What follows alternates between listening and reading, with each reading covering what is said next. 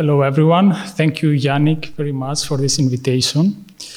Uh, so CESIA is a project organized here in ZKM within the Interfaces uh, network, uh, which is founded by the Creative Europe program of the European Union. CESIA is an acronym which uh, comes from a collaborative electroacoustic composition with intelligent agents. And the idea of this project is to um, create a group of composers and with the assistance of uh, uh, intelligent agents, which is based on machine learning, to be able to collaborate together and create a coherent composition of electroacoustic music. So let's start our presentation with very, uh, what is electroacoustic music?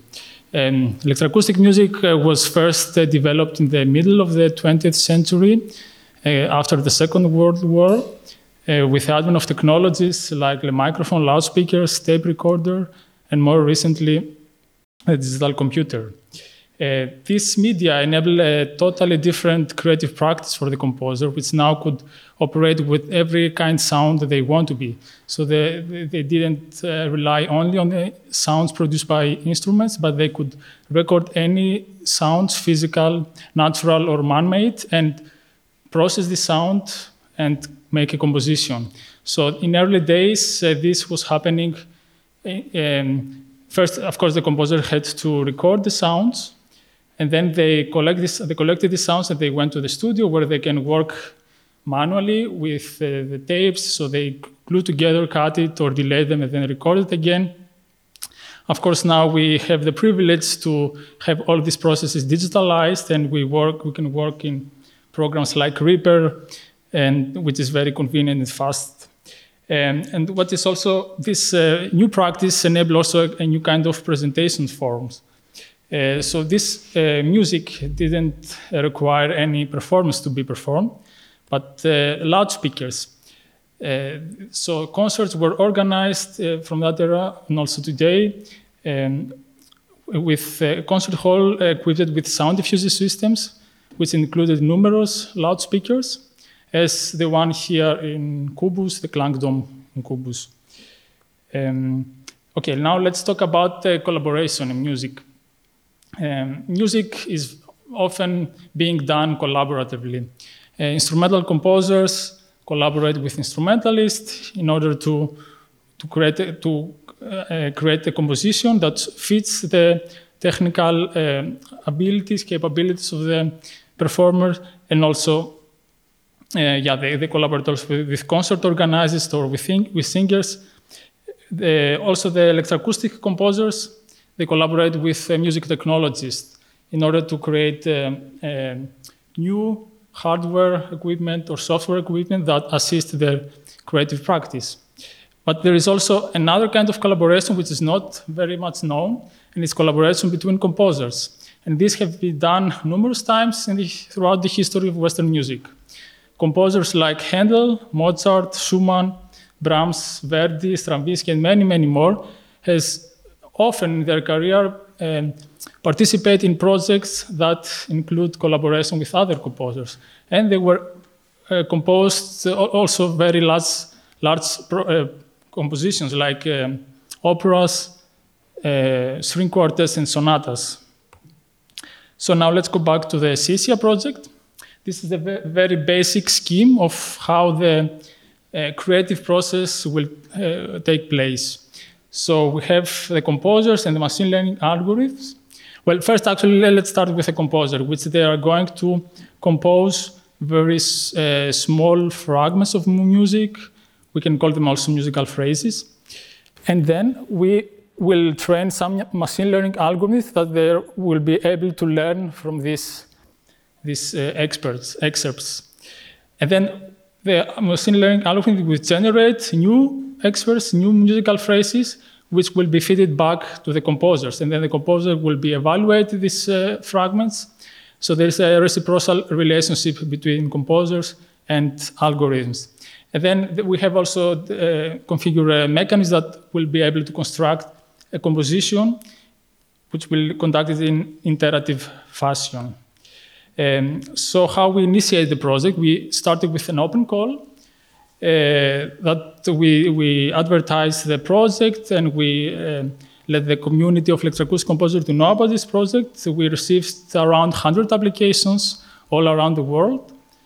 Um, and we ended up selecting five composers. These composers are Panagiotis Kokoras from Greece, Mariam Gviniashvili from Georgia, Juan Carlos Vasquez from Colombia, Martina Kosecka from Poland, and Erik Nystrom from Sweden. Um, the time frame of the creative period of the project have, has already started from 1st of August and will end up on 10th of December, just before the presentation of the composition.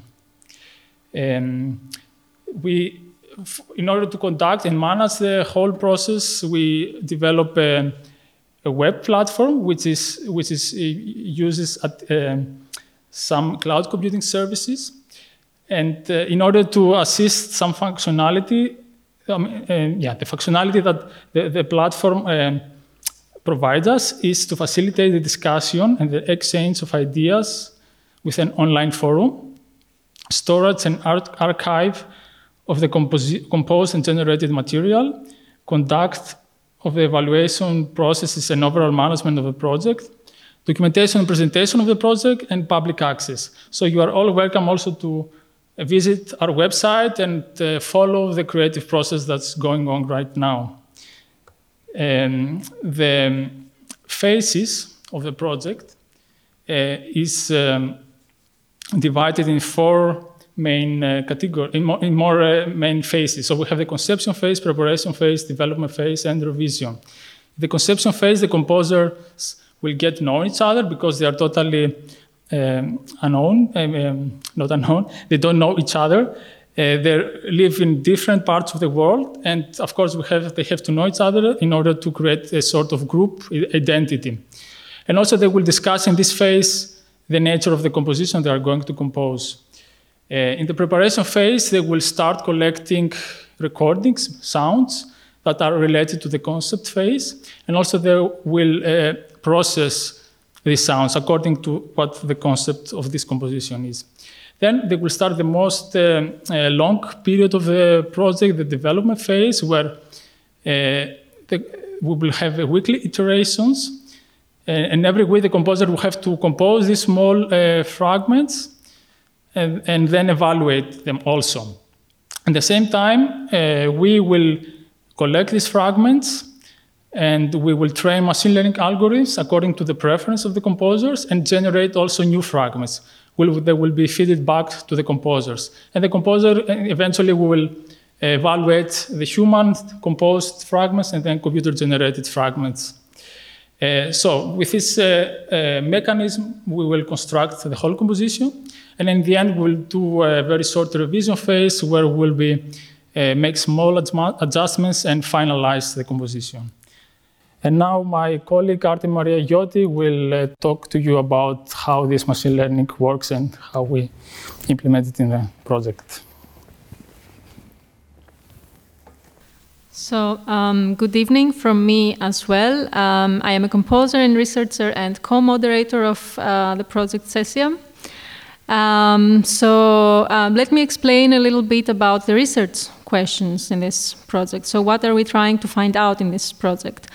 Uh, well, one of the main questions that we want to explore in this project is whether a collective identity will emerge through the integration of the different identities, of the different aesthetics of the composers involved in the project. Um, for that reason, we have selected um, composers with very different backgrounds and with very different aesthetics. And we want to find, to find out to what extent the composition that they will create collectively will reflect or even deviate from its composer's individual aesthetics and its composer's individual taste. Another question that we want to explore in this project is how we can use artificial intelligence in order to support and assist human creativity.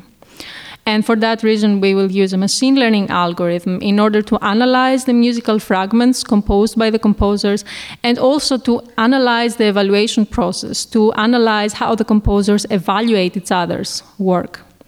So essentially, the machine learning algorithm will just try to learn the aesthetic preferences of the composers involved in the project. For example, it will try to learn things like what kind of sounds do the composers like to use and how they like to um, arrange them in time. Based on what it has learned, the machine learning algorithm will also compose some music. It will generate some short musical fragments, and the composers will then be able to use those musical fragments and to modify them according to their liking. So, in this project, collaboration is not just limited to the collaboration that takes place among the humans, but it also extends to include human computer collaboration. And this stems from an understanding of artificial intelligence not as a replacement for human intelligence, but as an extension of human intelligence. And this is, in fact, what distinguishes this project from a lot of other projects in the field of uh, music and artificial intelligence. So, a lot of research in the past has focused on developing computer programs that could compose music autonomously without any human supervision. Uh, just to give you an idea, here is an excerpt of some music composed by a computer program called Otakusmatic.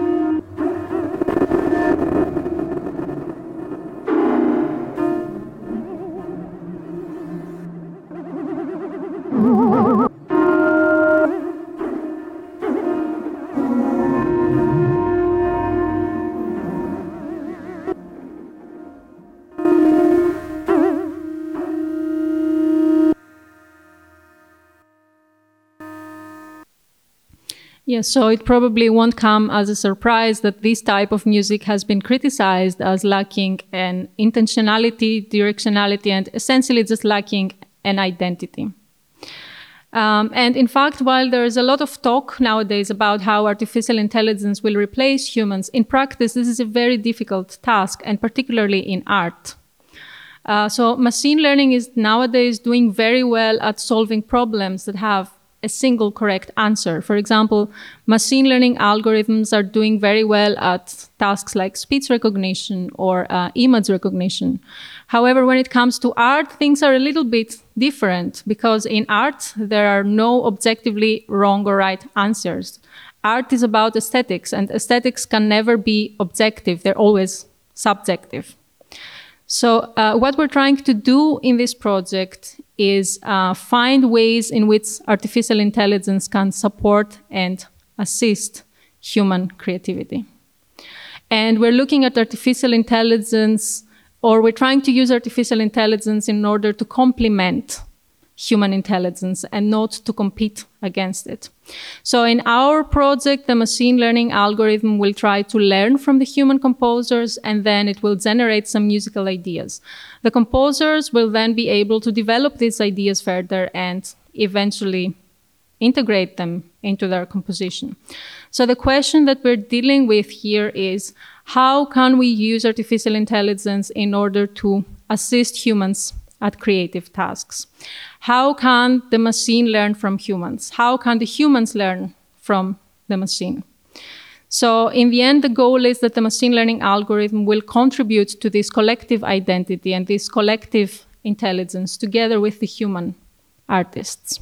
Uh, before I wrap up, I would just like to uh, uh, mention very briefly what my colleague already mentioned that uh, the compositional process has officially already started and the project will run for um, about four more months.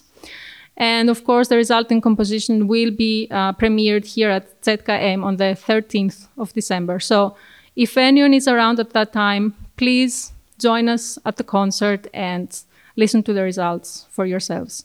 Thank you very much for your attention.